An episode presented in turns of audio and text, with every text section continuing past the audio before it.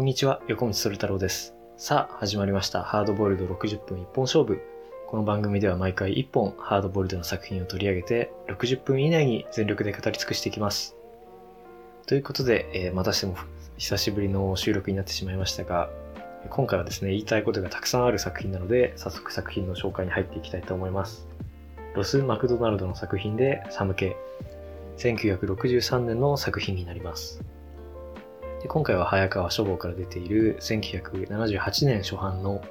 えー小笠原豊樹さん翻訳のバージョンというのを、えー定本にしてやっていきたいと思います。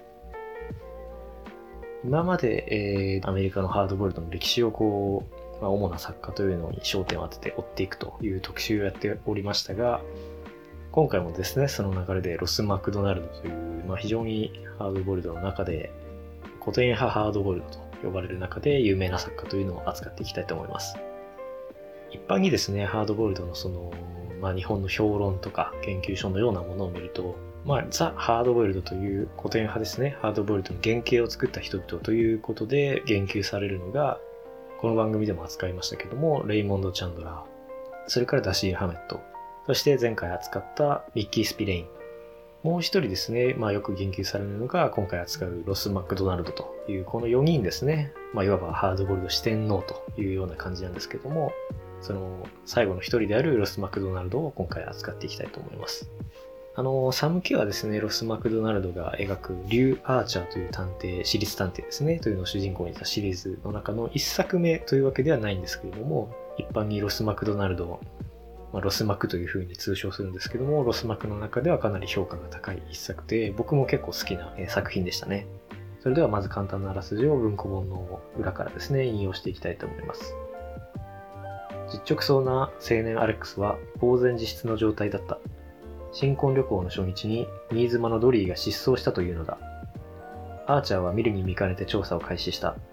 ほどなくドリーの居所はつかめたが、彼女は夫の元へ帰るつもりはないという。数日後、アレックスを訪ねたアーチャーが見たものは、避けたブラウスを身にまとい、血まみれの両手を振りかざし、狂乱するドリーの姿だった。ハードボイルドの新境地を開いた巨匠必勢の対策。という風になっていまして、まあ、今までも何度もありましたけれども、ちょっとしたひょんな事件からより大きな事件へと繋がっていくというようなですね、ハードボイルドのその、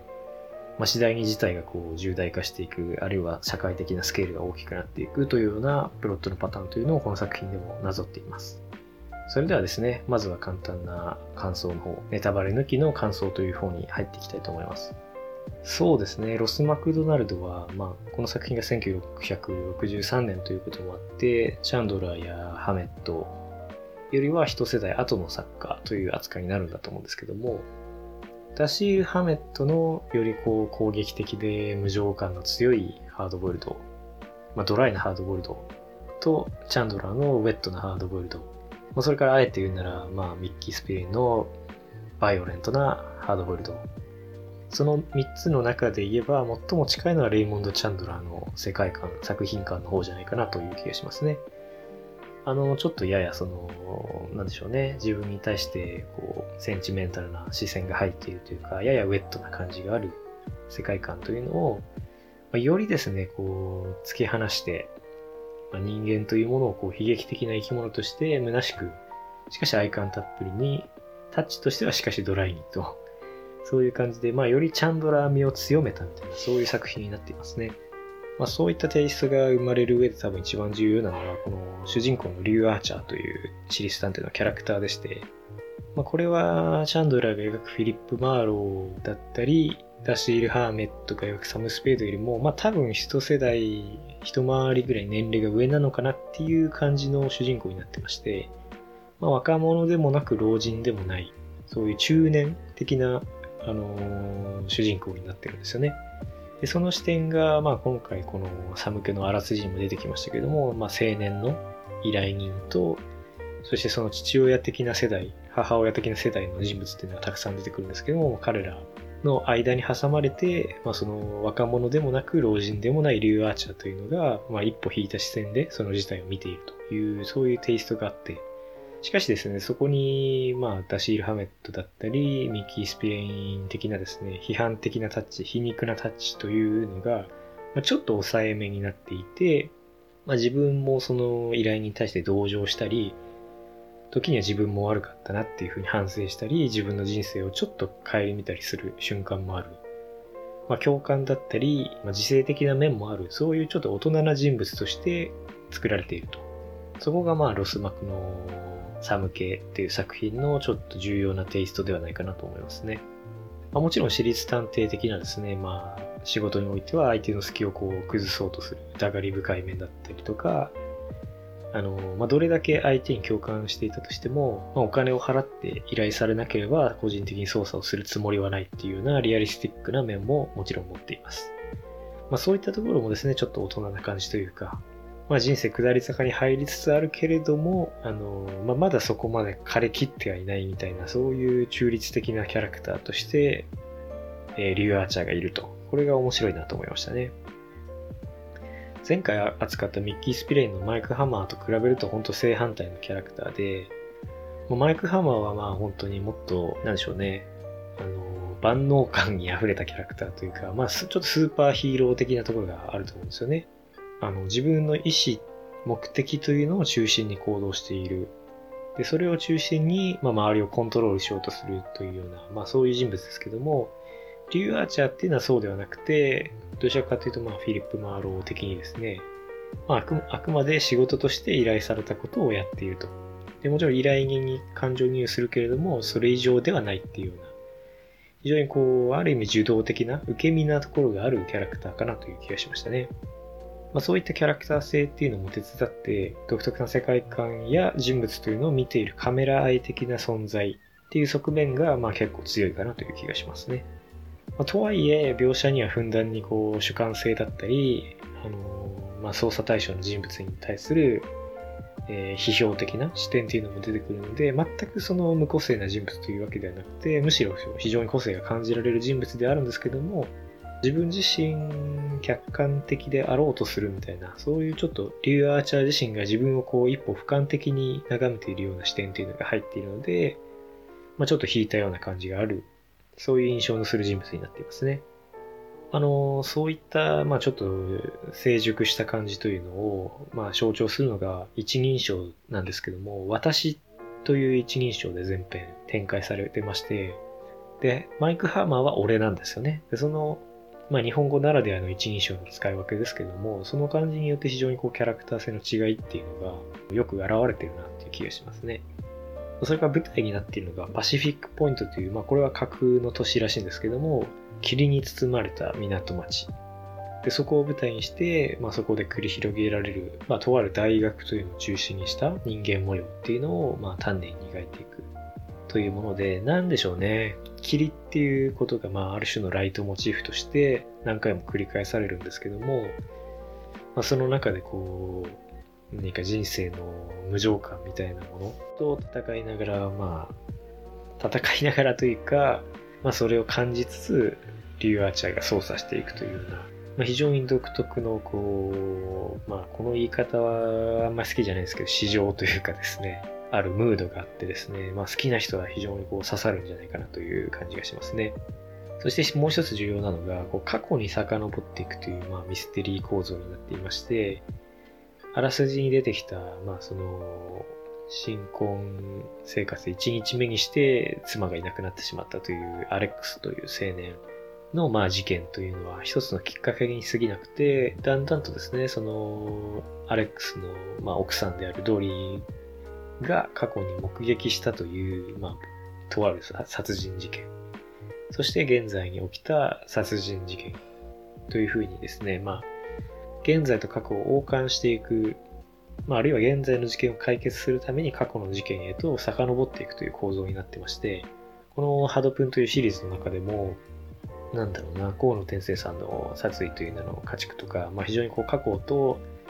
現在の事件が有機的に関わっているというようなまあ構造のミステリーたくさん扱いましたけれども、その中でもかなり本格的なあの部類に入るし、まあその、なんでしょうね、過去素行型ミステリーというのをまあ確立したと言ったら、まあちょっと嘘になるかもしれないですけども、その中でも非常に重要なハードボールドの作品だというふうに感じました。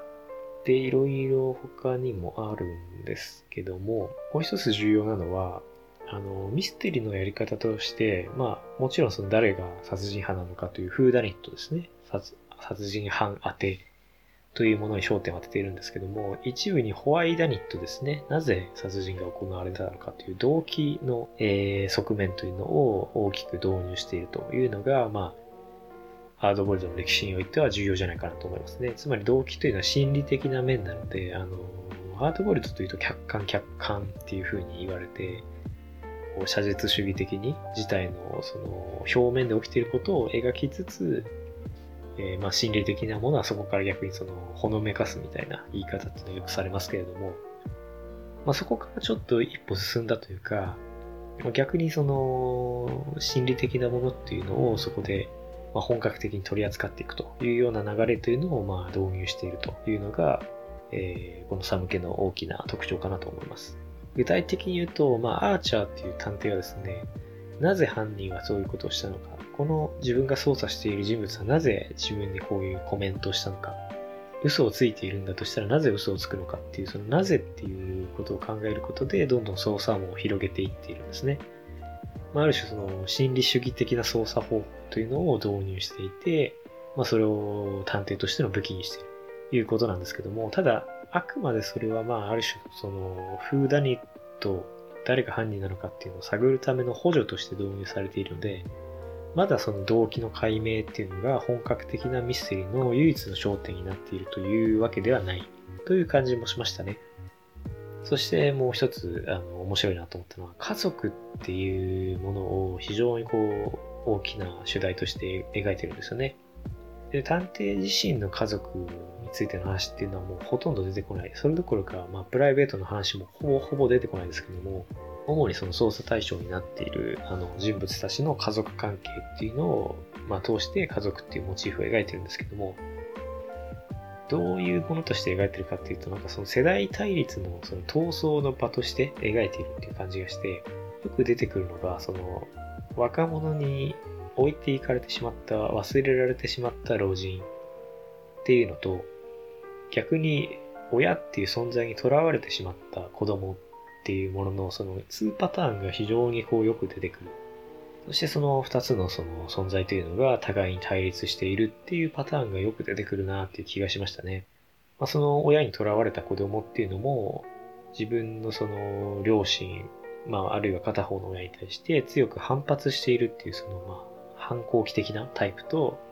逆に、まあ、大人になっても未だにその親の顔を伺っているみたいな強く依存するタイプっていう、あの、二パターンがあるかなっていう気がしますね。まあ、どちらにせよ家族っていう構造の中にいつまでも囚われている人々みたいな。というか人間というのは、まあ、その死ぬまでそこから逃げ出せないのではないかみたいな非常にこう、ある種暗い家族感みたいなものを感じましたね。その中で、まあ、リュウ・アーチャーという探偵はどちらでもない、まあ、まだ忘れられた老人でもなく、親に囚われた子でもないっていう、その中間に位置しているということが、まあ、ある種のその孤独な存在っていう悲しさもうっすら感じさせるけれども、探偵としてのある種の、まあ、強さの担保みたいなものにもなっているという感じですかね。まあ、この家族の対立図式というのも面白かったですね。ちょっと長くなってしまいましたけども、簡単な感想についてはこの辺りにして、え、今回はですね、まあ、このリュウ・アーチャーのキャラクターというのを、あのー、まあ、レイモンド・チャンドラーだったり、えー、ハメットだったり、あるいはそのミッキー・スピレインの探偵だったりといったものと比較しつつ、どういうキャラクターなのかという、そのキャラクター分析的なものを、一個大きく取り上げたいと思います。それからもう一つですね、このサムケという作品の中には、過去っていう要素と、もう一つそのゼノンの亀とアキレウスの相話、エピソードっていうもの、そして霧という三つの大きなまあ繰り返し出てくるモチーフというのがありまして、それについてですね、ちょっとまあどういう描かれ方をしているのかっていうものと、まあその三つのモチーフの根底にある、まあ、共通点みたいなものですね。っていったことについてもちょっと言及できればいいなと思っています。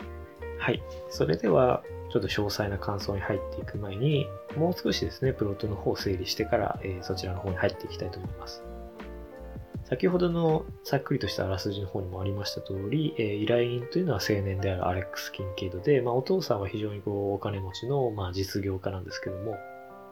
まあ、ちょっとお父さんの顔を未だにこう気にしている、まあ、先ほどもちょっと触れたんですけども、親に囚われた子供的なところが、えー、このアレックスはあって、で、お父さんのキンケイド氏はどちらかというと非常にこう権力を振りかざす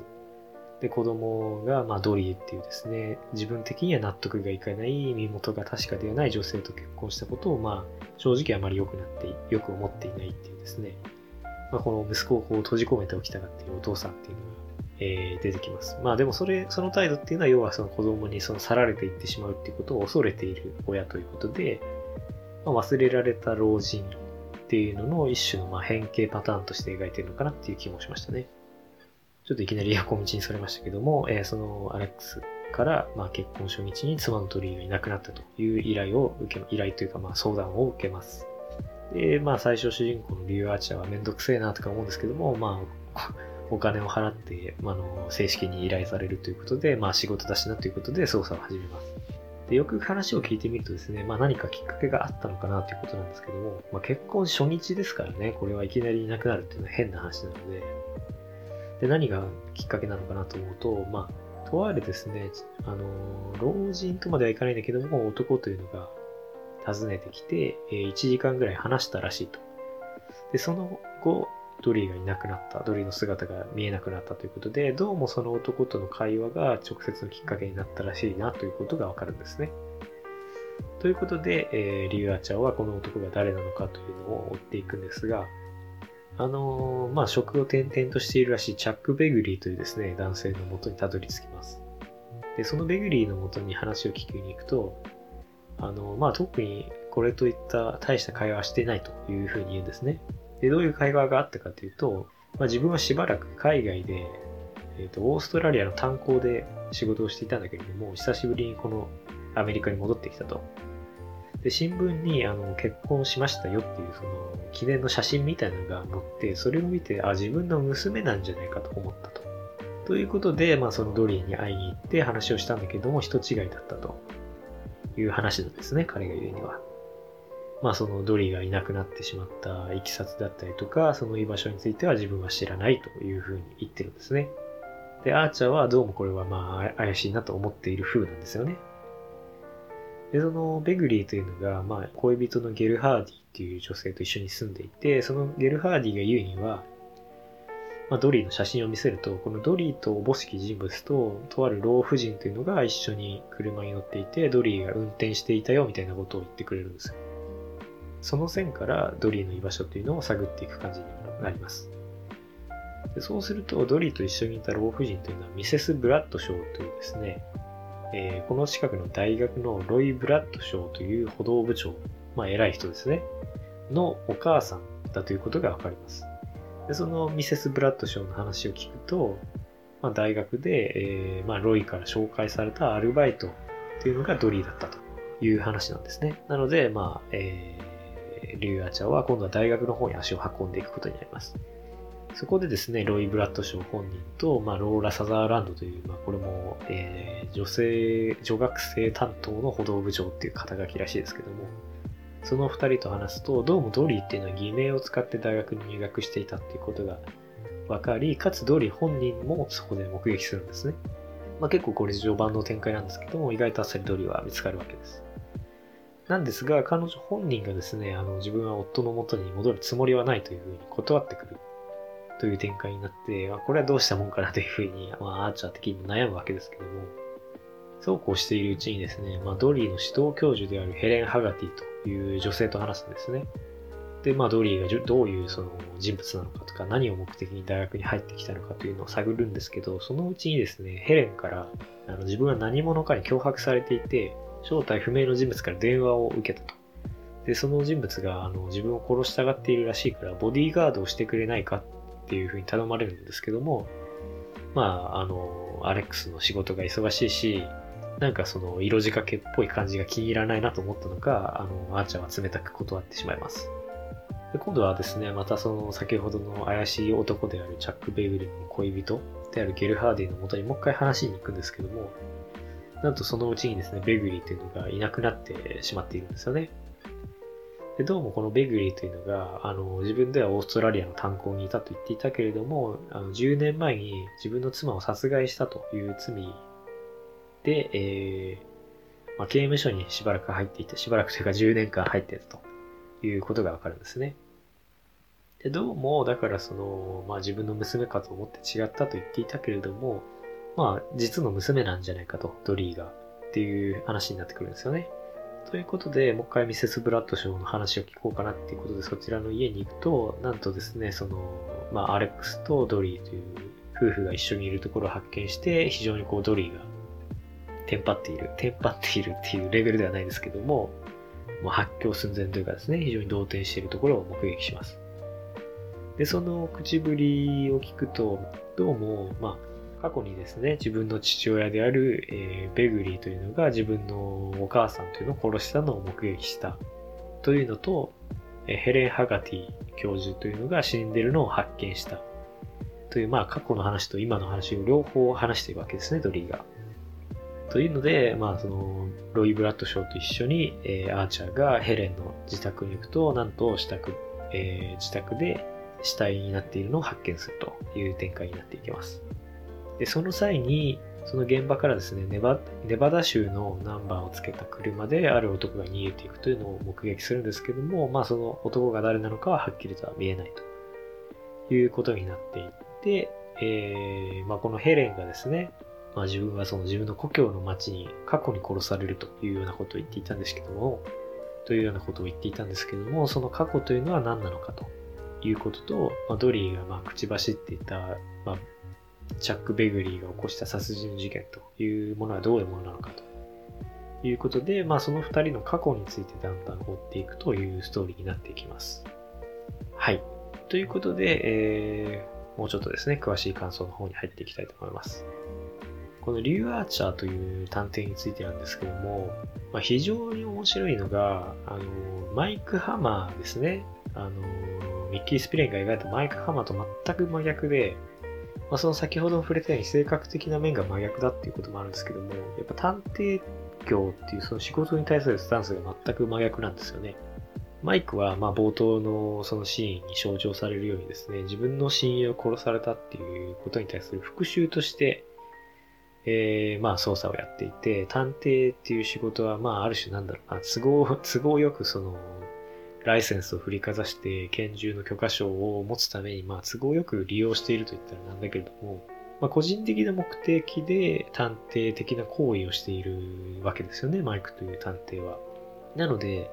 そこではですね、ある種その、マイクのプライベートの操作を描いているというか、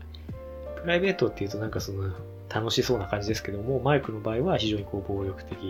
な感じになるということですね。あるいはその言い方が変なら、プライベートと探偵業っていう仕事がですね、彼の中ではピタッと一致している、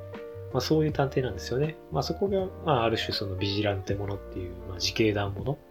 自分の正義感で悪を裁いていくっていうジャンルに発展していくための大きなその可能性を切り開いた、そういう重要な点だったわけです。まあ、つまり探偵が自分の意思によって主体的に行動する。そこがまあマイク・ハマーの重要性だったし、えー、非常に大きなキャラクター性の一部だったわけですね。それと比べるとですね、リュー・アーチャーという探偵は、こう、全くプライベートがない社会的な存在って言ったらいいんですかね。あの、非常に何か割り切ったところがある探偵でして、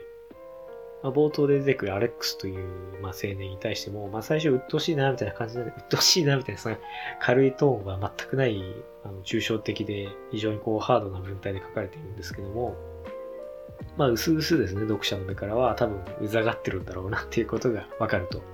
いう感じで書かれてるんですけども、まあ、だんだんですね、あの、自分は子供がないけれども、子供がいたらこんな感じなのかな、的な空想もしたりとか、ちょっとその、アレックスのことを好きになっていく。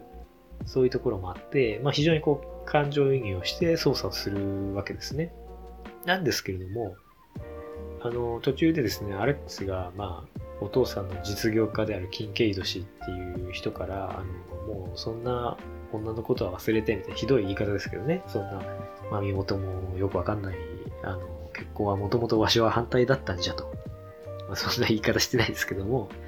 そういう感じの人なんですね、お父さんって。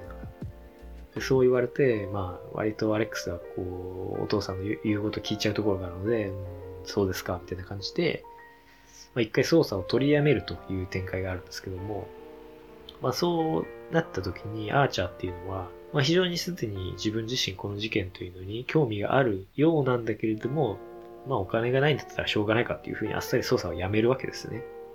そういうふうにですね、非常にこう、マイク・ハマーとは真逆な、まあこれは仕事っていうふうにあの割り切っている、そういうドライなところがある探偵なんですよね。まあそういう割り切った探偵っていうのはたくさん出てくるんですけども、このサムケっていう小説が特殊なのは、ほとんど前編にリュウ・アーチャーのプライベートというのが全く出てこないっていうところなんですよね。まあ、出てくるのは本当にそのアーチャーが操作をする過程、つまり仕事の場面しか出てこない。まあ、軽くご飯を食べたりとか、あの疲れて寝たりとかっていうする場面はあるんですけども、まあ、そういう、まあ、無駄な要素って言ったらあれですけども、まあ、その作者的にはまあ不必要だと思われる要素っていうのはカットされていて、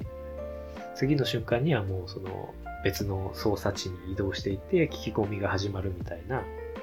このリュウ・アーチャーっていう男の、えー、本当にその仕事の側面だけに光を当てていると。そういう、まあ、プライベートがない社会的な行動のみで形成された作品という言い方ができるんじゃないかなと思うんですよね。まあ、そう考えると非常にこう、このリュウ・アーチャーっていう男が何か空虚な感じがしてくるというか、まあ作中、作品で描かれてないところでは、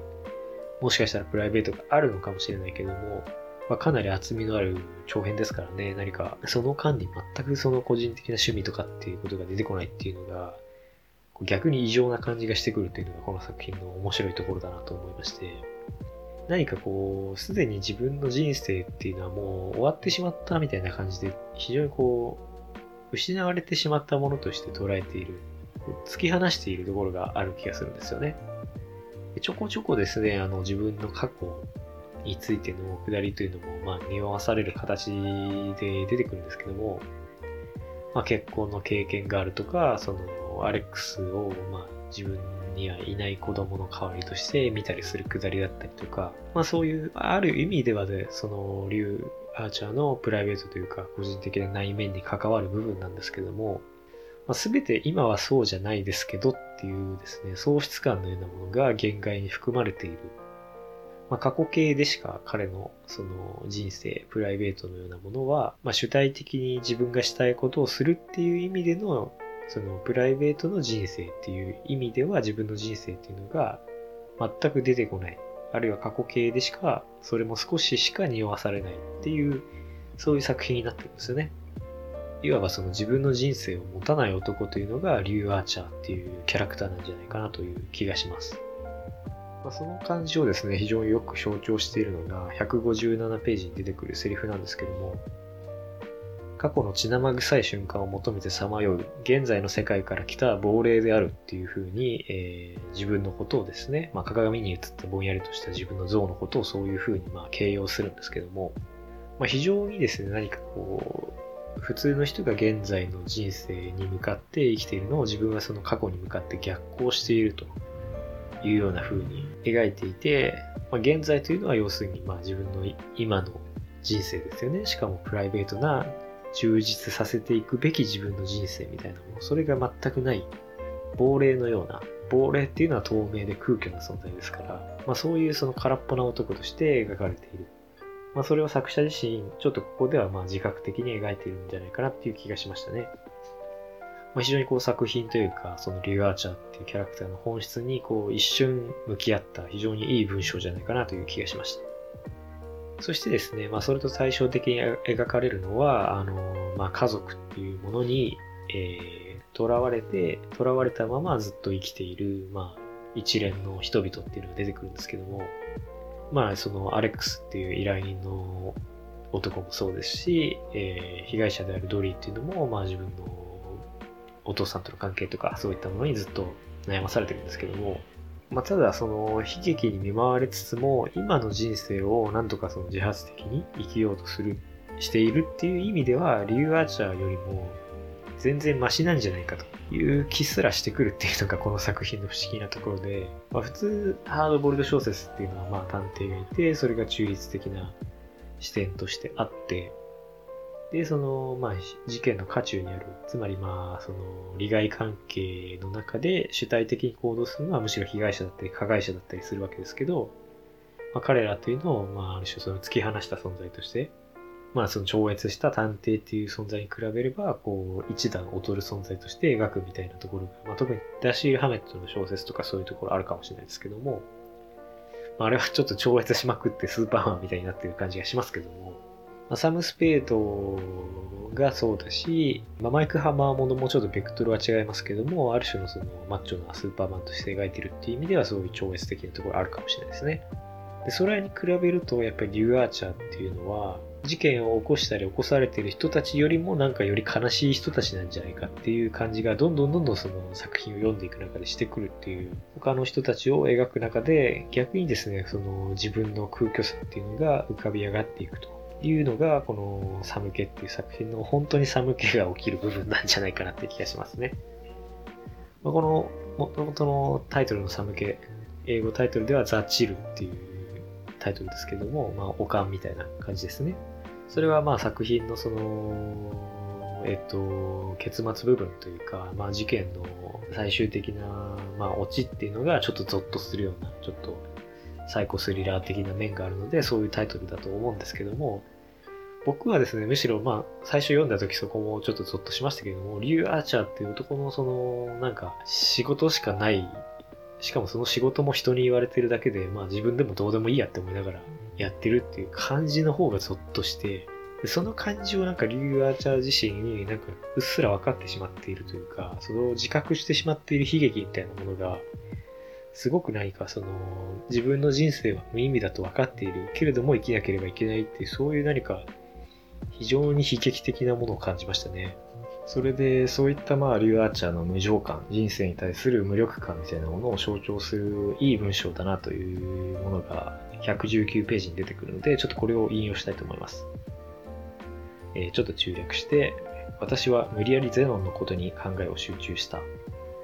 アキレスは亀との間の距離を決して渡り切ることができないのだという。私が亀であるならば、いや、たとえアキレスであってさえ、それは何がなし、心休まる考え方だった。というふうに言っていて、まあ、これは、あの、とある人物をですね、とある人物というか、その、逃走してしまったベグリーという人物、そしてネバーダ州のナンバープレートをつけていた車の男というのを、まあ、追わなければいけないというところで、まあ、出てくる字の文なんですけども、アキレスとカメみたいな話はですね、これゼノンのパラドックスという有名な話がありまして、これが、まあ、後でちょっと詳しく話しますけども、ライトモチーフ的にですね、あの、まあ、作中の中で僕が調べた限りで4回ぐらい言及されるんですが、まあ、どういうものかと言いますと、あのゼノンっていう、まあ、その古代ギリシャの哲学者が提唱したパラドックスで、亀が用意ドンとアキレスの先に、えー、まあ、徒競走的な感じでスタートしたとすると。で、後からアキレスが、あの、まあ、アキレウスっていう非常にこう俊足で知られる英雄ですけども、まあ、彼がスタートすると。で、普通に考えたら、まあ、亀は足が遅くて、アキレウスは圧倒的に常人以上のスピードを持っているので、アキレウスがまあ、亀を一瞬で追い抜けるはずなのに、何か論理的に考えるとそれは無理なんじゃないかっていう、そういうパラドックスなんですね。で、これ、僕、あの、大学の頃から、あの、哲学の授業とかでこの話を聞いて、一回も理解できたことがなかったんですけども、この間ネットで調べたらなんとなく意味がわかりまして、ゼノンが言うにはですね、亀を追い抜くには、アキレウスは亀が今いる位置まで行かなければいけないということを言うんですね。うん、確かにそうだなと。でも、アキレウスが亀が今いる位置まで行く頃には、亀は必ずその先にいるはずであると。うん、まあ、それもななんか変な感じがするけど、そうだなと、うなずくわけですよね。で、そうすると、それが無限に繰り返されるわけなんですよね。で、亀が今いる位置にアキレスが来た頃には亀はその先にいて、で、さらにその位置にアキレスが行った時には亀はそのさらに先にいてっていうことを無限に繰り返していって、あら不思議、アキレスは亀に追いつけないっていう、そういうまあパラドックスらしいですね。まあこれはだから要はその言葉の上で考えるとというか論理的な問題なわけですね。で、まあそのゼノンのパラドックスはもう研究者が何冊も本を考え、書いてるような大問題なので、このハドプンで取り組むことはしないですけども、まあそういうちょっと、まあプチ哲学的なですね、エピソードっていうのが、まあこのサムケっていう作品の中で何回か出てくるんですよね。でこれは言っちゃえば多分その探偵と謎っていうものと、まあゼノンのその亀とアキレウスっていうのを、まあ当てはめて考えているということで、あるいはその人間と過去ですね。まあこう過去が、あの、どれだけ逃げても人間をこう追ってくるような、まあそういうようなイメージとして描かれているということだと思うんですけども、まあそれが、ポイントはですね、その考え方を、あの、アーチャーは何がしか心休まるっていうふうに言っていて、落ち着くわーっていうふうに思ってるわけなんですね。まあ、自分探偵だから、まあ、要はその、亀、亀っていう謎をですね、追っていくアキレウスって、それに永遠に到達できないって考えたら、あの、まあ、疲れるっていうか、無情感があるわけなんだけれども、なんで安らぐかっつったら、まあ、もしかしたらこのままその永遠に謎というかですね、まあ自分が追っている人物に追いつけもないかもしれないっていう、そういう危惧があるっていう考え方もあると思うんですけども、もっと言ってしまえばですね、そのアーチャーっていうのは多分、この探偵として、まあ人物の過去だったり、その人物の行方だったりっていうのを追っていくことそのものに何か意味があるのかなっていうふうに感じている人物なんですよね。まあ亀が、アキレウスが亀に追いついたとして、だから何なのと。なんでそもそも亀とアキレウスを競争させるのみたいな。そういうところがあって、まあ確かにそうなんですよね。探偵っていうのはやはりその事件が起きてからそのまあ、操作を開始しなければいけないっていう、まあ、絶対的にそのアキレウス的なところがあるというか、後からスタートしなくちゃいけない存在なので、まあもちろんその、被害者の未練を晴らすとか、そういう主観的な目的っていうのは想定することができるけれども、まあそういった目的っていうのを多分もうその、持っていない人物なんですよね。アーチャーっていうのは、もう人が、人に言われるがままに操作する。で、それがもういいよって言われれば、もうピタッとやめるっていう、そういう人物なので、何かですね、常にこう、やり、まあ、やりがいですね、やりがいのようなものをこう感じられないでいると。常に何の意味があるんだろうなって思いながらやっているっていう、そういう感じがするんですよね。なので、アキレスは亀に永遠に追いつかないっていう話を聞いて、ああ、永遠に追いつかなくてもいいのかっていうふうに、もともとそういうもんなのかみたいな感じで、えー、心が安らぐ。そういうふうに言ってるんじゃないかなっていうふうに感じましたね。まあ、もっと言っちゃえばですね、そういう考えに惹かれている作者の視点と、リュウ・アーチャーの視点っていうのがちょっとここでは混じっちゃってるっていう、そういう節もあると思うんですけど、あくまで作品の中でアーチャーが考えていることっていうレベルで考えるなら、そういうことが言えるんじゃないかなと思いますね。それほどに結構そのリュウ・アーチャーっていう人物はもう自分の人生を生きていないそういう亡霊的な人物であると。過去の血生臭い瞬間を求めてさまよう現在の世界から来た亡霊であるという言葉が、まあ、まさにぴったりくるような人物なんじゃないかなと思いますね。それはですね、あの、まあ、非常にこう、人生っていうのは、まあ、悲劇であり、その人生を突き放した存在っていうのが探偵なんであるという価値観っていうのが、まあそこから浮き上がってくるんじゃないかなと思いますね。まあつまりその、自分の人生からも、もちろん他人の人生からも孤独である人物、人生からの孤独というのを体現した人物というのがリュウ・アーチャーではないかなという気がします。例えばその、リュウ・アーチャーにちょっと似た人物としてフィリップ・マーローですね、チャンドラーが描く探偵というのがいますけども、彼はですね、まあ、非常にこうドライな文体で抑制的に描いているので、あんまり臭さはないですけども、まあ自分かわいそうだなというか、非常にこう、センチメンタルな感じというのも、まあ一部持っているわけで、リューアーチャーほどですね、自分自身を突き放してない。まあ他人の人生っていうのは、まあその関われないものっていうふうにちょっと心を閉ざしている節はあるけれども、まだ自分自身に対するその愛みたいなもの、自己肯定感みたいなものは失ってないなっていう気がするので、まあ、彼は孤独であるのはあくまで社会からではないかなという感じがするんですよね。なので、まあ、フィリップ・マーロは社会からの孤独を体現した人物だと言えると思います。で、そこで、まあ、残り2人ですね、サム・スペードと、まあ、マイク・ハマーについてもちょ、あの、ついでに考えたいと思うんですけども、サム・スペードの場合はですね、あの、まあ、物語の中で、目の前に鉄骨が落ちてきて、まあ、自分がその死ぬかもしれないと。一歩間違ってたら死んでたかもしれないっていうことに気づいて、あれなんか人間なんて価値ないんじゃないのっていうことに気づいてしまったというか、まあそういうふうに考えてしまった男の話というのが出てくるんですよね。で、その結果自分の人生っていうのを放棄して、いきなりその、どっかにいなくなってしまったと。でも、まあ、その男の人生の前には、あの、もう二度とですね、そんな鉄骨が落ちてくるような危険なことは起きなくて、だからまた全く別の場所で、全く別のそれまでのと同じようなですね、安定した家庭を築いたという男の話が出てきて、まあ俺もそんな感じみたいなことをサム・スベードは言うんですよね。そういうふうに、その非常に不条理な、次に何が起きるかわからない人生というの、人生というかまあ世界というものに適応した男というのが、俺だぜっていうような、俺、だぜとか言わないですけど、サムは。まあそういうことなんですよね。それはですね、なんかもう、人生とか社会とかそういうレベルじゃなくて、まあなんか生命そのものをちょっとその、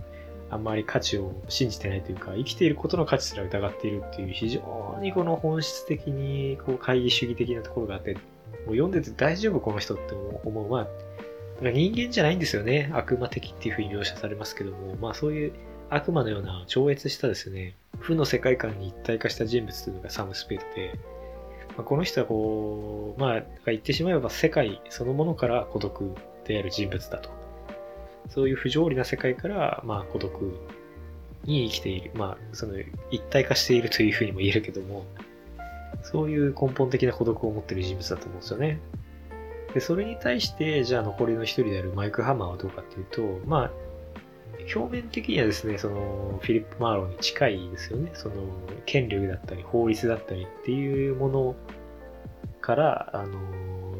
常にこう、スルリと逃げ続けていることに楽しさを覚えているというか、まあ絶対に縛られない社会からの孤独を、まあ体現した人物に見えるんですけれども、彼的になんか重要なのはそこではないというか、まあ、本当は、あのー、裁くの俺だ表のところでも話したんですけど、マイク・ハマーっていうのは、あの、まあ、戦争で覚えた技術っていうのに快感を覚えてるみたいな描写が作品の中でもされるんですけども、まあ、そういうふうにですね、自分が得意なことをその、肉体的に駆使するっていうことが好きな人物で、まあ、あんまりその、友達の無念を晴らすとか、そういうことじゃない気がするんですよね、彼の本質的な、まあ、幸福というか、人間的なその方向性みたいなものは。で、そのことにあんまり気づいていないと。で、自分自身のその肉体を突き放しているっていう、しかし肉体的なものが、まあその性的なことも含めて、暴力的なことも含めて好きであるっていう、そこが彼のまあ悲劇であるっていう気がしていて、まあ肉体からの孤独っていうのを体現した人物だと、まあ本質はですね、って言えなくもないかなと思います。あとはその4人の人物が、その自分のその孤独っていうものに対する価値づけっていうのが全く違っていて、まあ、マーローとアーチャーはなんかどっちかというと2人ともしょんぼりしているので、あの、まあ、自分がその孤独であるってことに気づいている。そういうまあネガティブに捉えているところがあるんですけども、まあ、ネガティブに捉えていることをある種ナルシスティックに肯定しているみたいな、まあ、ねじれた構造もある気がしますけど、それについて論じているとちょっと話が複雑になるので、ちょっと置いといて、まあ、ネガティブ組だとしましょう。で、そうするとサム・スペードと、あの、マイク・ハマーっていうのはもう完全にポジティブ組だと思うんですよね。自分がその、マイクの、マイクの場合は単純で、その、まあ、社会に対して腕っぷし一本で渡り歩いていく、俺ってすげえって思っていて、まあポジティブだし、サム・スペードも、まあ君たち人間はね、悪魔である俺が、あの、気づいているってことはまだ気づいていないみたいな、まあそういう孤独だけれども、あの、まあ、自分だけが知っている不条理みたいなこう大切に持っている。そういうある種のその超越的な肯定感みたいなものは持っている。まあ、だからその、ポジティブ組だなっていう気がするんですよね。変な、変な形でポジティブなんですけど。だからちょっとこの4人の、まあ、探偵のタイプっていうのも、まあその、何から孤独なのかっていうことと、そのポジティブなのか、ネガティブなのかっていう、まあ分類の仕方でちょっと分けることができるんじゃないかなと思います。で、リュアーチャっていうのはその人生から孤独であると。まあ、そして、まあそれを自分自身こう何かネガティブに捉えてるっていうそういう特徴がある人物じゃないかなという気がしますね。最後にちょっと思ったより時間がかかってしまったんですけども、ライトモチーフの話をしたいと思います。で、3つあります。過去、ゼナンの亀とアキレウス、さっき話しましたけどね。それから霧という3つのイメージがあって、まあ、それぞれ微妙に違う使い方がされてるんですけども、まあ、過去に関しては、まあ、いろいろなパターンがありまして、一つはその人物描写として出てくるパターン、それから風景描写として出てくるパターン、まあ、それからもっとその抽象的な描写として出てくるパターンっていう3パターンあるんですけども、ま、ちょっと個々の文章を引用する時間がなくなってしまったので、大きくちょっとまとめるだけに留めたいと思うんですが、おおむねですね、過去の2つのあの、過去の描き方としては2パターンあります。一つは、良きものが失われていくっていうトーン。そしてもう一つは、悪しきものが残り続けるっていう、まあその、断絶性と連続性っていう2つの側面っていうのを描いています。でそれをその1個象徴する面白いセリフがあるので、ちょっとそれだけ引用したいと思います。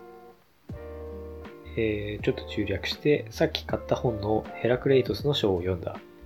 万物は川のごとく流れ去り、何者もとどまらぬ、とヘラクレイトスは言っている。一方、パルメニデスは何者も変化することなく、単に変化するように見えるだけである、と説いている。どちらの考え方も私には面白かった。これが307ページからの引用なんですけども、まあその、時間についてのその2つの全く対照的な考え方っていうのが紹介されて、あの万物は流転するっていうその全て流れ去ってしまう変化してしまうっていう考え方なのか何者も変わらないっていうその変化するものはないっていう考え方なのかまあどっちなんだろうっていう古代ギリシャの議論なんですけどもアーチャーはまあどっちでもいいっていうかどっちも好きって言ってるんですよね。でそれはやっぱりこの過去は2つの側面があるというふうに捉えているというか、まあ作者がそう捉えているからなんだと思うんですけども、変化するものは大体その、なんでしょうね、良かったものが失われるっていう形で変化し、変わらないものは悪いものは変わらない。例えばその過去に起きたトラウマとか、家族との因縁とかっていうものは残り続ける。しかし、あの、まあ、かつてのその青春時代とか、まあ、ちらっとその、リュウ・アーチャーが大学に行って自分の過去をその振り返るシーンあったりするんですけども、まあ、それもあんまりいいものとして描かれてないですけども、そういったものっていうのは失われてしまうと。いう考え方なんだと思いますね。まあ、そういった過去の描き方をしてます。で、えー、ゼノンの相話に関しては、まあこれさっきちらっと触れましたけども、謎と探偵、人間と過去の関係性に、カメとアキレスの関係性っていうのを、まあ基本的には重ね合わせて描いてるんだと思います。で、アーチャーがそれについて心安らぐと言っているのが面白くて、えー、まあその、非常にこう自分の仕事に対する無情感っていうのを反映しているんじゃないかっていうこともさっき触れましたね。で、これがやっぱりその、まあ、アーチャーのキャラ描写だとすればそうなんだけども、どちらかといえば、言えばその、ゼノンの相和的な謎を追っている過程そのものが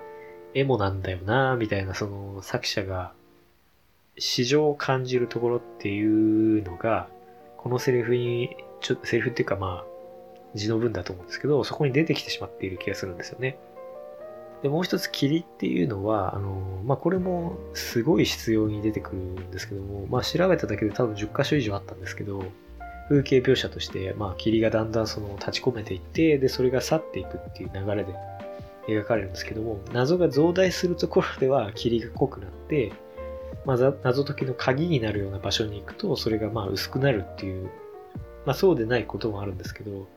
大まかな法則としてはそういう感じで描かれていて、まあその、アーチャーが、霧に飲み込まれて、そこから抜け出すまでというような、風景のアークみたいなものも存在するってことですね。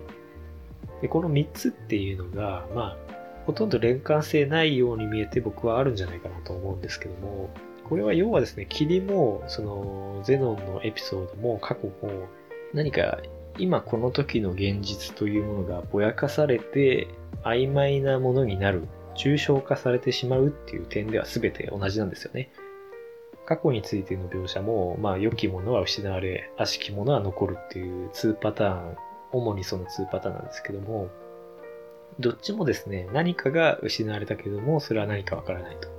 で、何かが残ってるけども、その何かが、あの何が残ってるかはわかんないみたいな、その、想像の余地がある。そういうこう曖昧な描かれ方がしていて、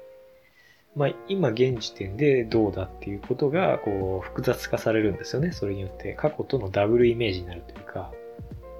まあ、薄いベールがかかったように現在の人物の奥に過去が見えるみたいな形ですね。でまさにそのベールっていうのは霧と同じですから霧がかかるとその風景がぼやかされて、まあ、今そこにあるものがあのはっきりとは見えなくなる。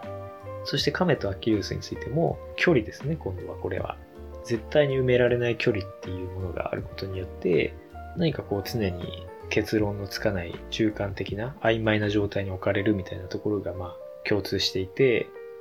亀、アキレスが亀に到達するっていうはっきりとした結論にはたどり着かないんじゃないかと。でその感じが面白いっていうですね、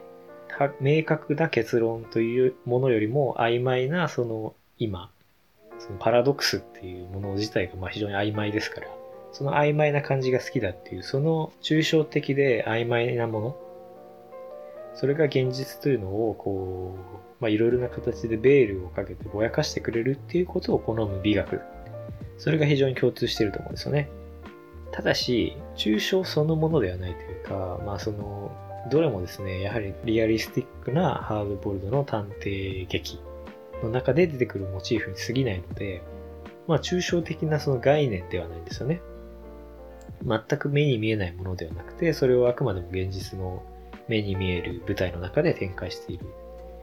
要はですね、そうはっきり目に見えるものと全く目に見えないものの中間みたいなところで、この物語というか文体というのは展開していて、まあ、そういう非常に中間的なものがですね、まあ好きなんだろうなと思うんですよね、この作者っていうのは。これはですね、まあどういうこっちゃって思うかもしれないですけども、一個助けになる考え方っていうのがあって、ボリンガーっていう、まあドイツの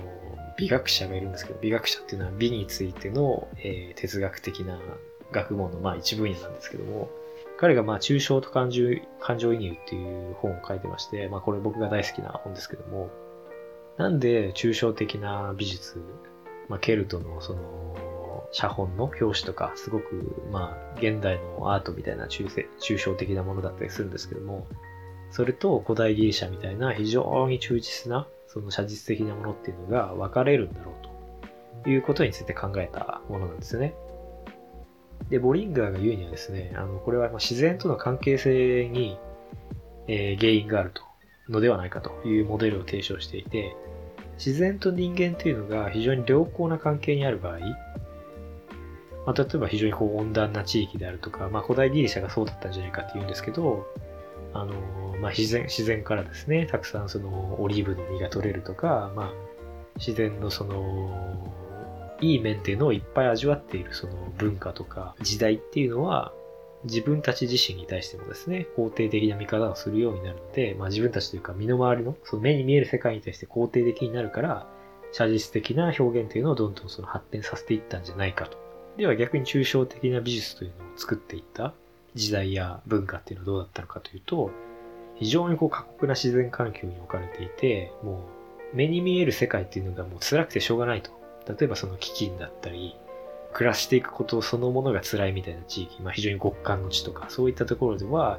抽象的な感覚が働きやすいんじゃないかと。つまり今目に見えている世界ではなくて、まあ、神とかよりその目に見えない超越的なものっていうものに助けを求めると。で、それを視覚的に表現するときに、あの、まあ、目に見えるものを忠実に描くよりは、もっとですね、抽象的な形で、現実にはないものを一から構成していった方が、抽象的なものを表現しやすいし、それを、まあ、いわばその心理的なバリアみたいなものとして使ってたんじゃないかっていう話なんですよね。自分たちを身の回りのその世界から守ってくれるバリアとして、えー、抽象的なものを想定して、抽象的な美術っていうのを作っていたんじゃないかと。で、これはまあ非常に単純化した議論だっていうふうに批判もあるんですけども、非常にまあ面白い。常にその成立する議論ではないと思うけど、しばしば成立するモデルなんじゃないかと僕は思うんですよね。でハードボイルドも、まあ、社会の中の孤独っていうですね、ある種のその、まあ、ボリンガーが言うような自然ではないけど、都市っていうものが自然になり変わったと考えるなら、身の回りの環境に対しての、あの、ある反応っていうのを反映していると考えられなくもないと思うんですよね。で、その時に、ハードボイルドが描く世界っていうのは、さっきの4人の探偵たちにも出てきましたけど、まあ基本辛いんですよね。で、基本辛い。ボリンガーが言う過酷な環境にあると。いう時には、抽象衝動ですね。感情移入より抽象衝動、目に見えないものにすがりたくたがるという、まあ、人間のメカニズムが、心理的メカニズムが働くとするなら、ハードボイルドもまたですね、まあ非常にこう写実的に現実の世界っていうのを描いているけれども、そこに何かまあ心理的なバリアみたいなものを作り出しているんじゃないかというふうに考えられるわけですよね。で、それがまさに僕はまあ探偵じゃないかなと思うんですよね。探偵っていうのはまあリアルな世界で動いているけれども、やはりスーパーヒーローだと。こうであってほしいなと。孤独な人間っていうものが、その孤独っていうもの自体を武器にして、したたかに生きていってほしいっていうですね、非常に辛い社会であるっていう、その、現実を描きつつ、そこに、まあ、フィクションですね。抽象的なフィクションっていうのを入れた、そういうその、抽象衝動と感情移入っていうのが両方入っている、まあ、そういうジャンルなんじゃないかという説明もできると思うんですよね。まあ、だから、いわば中間的なジャンルだっていうことだと思うんですけど、そう考えると、やっぱりその、まあ、ちょっと話長くなりましたけど、で、ロスマクがですね、あの、非常にこう、抽象的な現実を曖昧化するものを好んだっていう美学も理解できると思うんですよね。まあ、つまり彼は割とその、まあ、もちろんその作品のトーンとしてはリアリスティックだけれども、それからこう、逃避したい傾向っていうか、まあ、それを概念的なモチーフを入れることによってぼやかしたいっていう、まあそういう感覚がある作家だったんじゃないかなと思いますね。で僕もそういった作品が結構好きなので、まあ割とその、リアリスティックなトーンで抽象的なテーマを扱ったりとか、抽象的な文体を入れてくるものとかっていうのが好きなので、僕は非常にこう、ロスマクの、えー、このまあモチーフ使いもそうだし、文体もそうだし、キャラクターも結構刺さったんじゃないかなと思いますね。まあ、そういったタイプの作品が好きな人だったら、このサムケは絶対面白いと思いますし、まあ、ちょっと今回ミステリーのね、その謎解きの部分の話はほぼ全くできなかったですけども、あのー、謎解きとしてもやっぱりその、過去の事件っていうのを現在に結びつけるっていう、まあ、難しいことを難なくクリアしてますし、え、最後にはですね、ゾッとするようなエンディングも待っていますし、超一流じゃないかなと思いますね。これは全然現代でも全くその、古びていないというか、通用するえ、物語だと思いますので、ぜひ読んでみてください。それでは今回はこの辺りで失礼したいと思います。ご清聴ありがとうございました。